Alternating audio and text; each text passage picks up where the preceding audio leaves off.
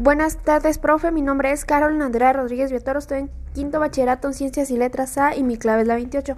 Hoy le voy a hablar sobre Lucas 27 37, que es una parábola del buen samaritano, que dice así: En este se presentó un experto de la ley y para ponerlo a prueba a Jesús hizo esta pregunta: Maestro, ¿qué tengo que hacer para herir la vida eterna?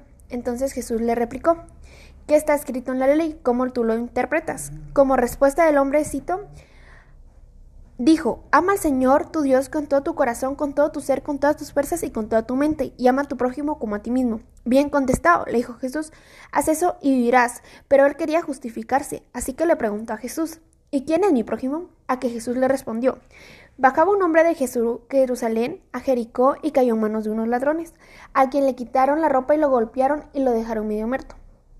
Resulta que viajaba por el mismo camino un sacerdote quien al verlo se desvió a otro lado. Así también llegó aquel, un levita, y al verlo hizo lo mismo.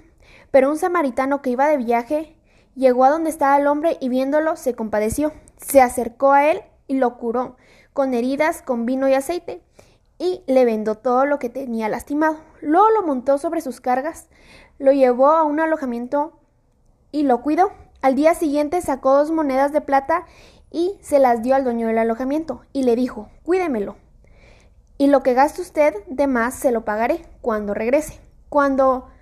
Entonces, ¿cuál de estos tres piensas que demostró ser el prójimo de que cayó en las manos de los ladrones?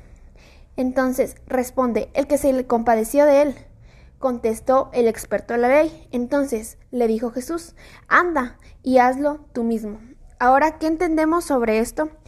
Que el, el que se compadeció de él lo ayudó a, resolver todos sus problemas, ya que él no tenía lo necesario en ese momento y los otros dos que lo dejaron ahí golpeados eh, no, no hicieron requerimiento de sus valores. Y lo que aquí nos preguntan es, ¿qué ética tuvo Jesús al contar esta historia? Entonces pienso yo que tenemos que tener muchos valores como el amor, la honestidad y diferentes valores, ya que tenemos que practicar lo que hizo el buen samaritano, ¿verdad? De que ayudar a nuestros prójimos y ayudar a todos los que necesiten ser apoyados en momentos difíciles. Ahora yo invito a todas las personas que puedan hacer hacer uso de sus valores para poder ser como el buen samaritano y ayudar a las personas que lo más lo necesiten. Muchas gracias.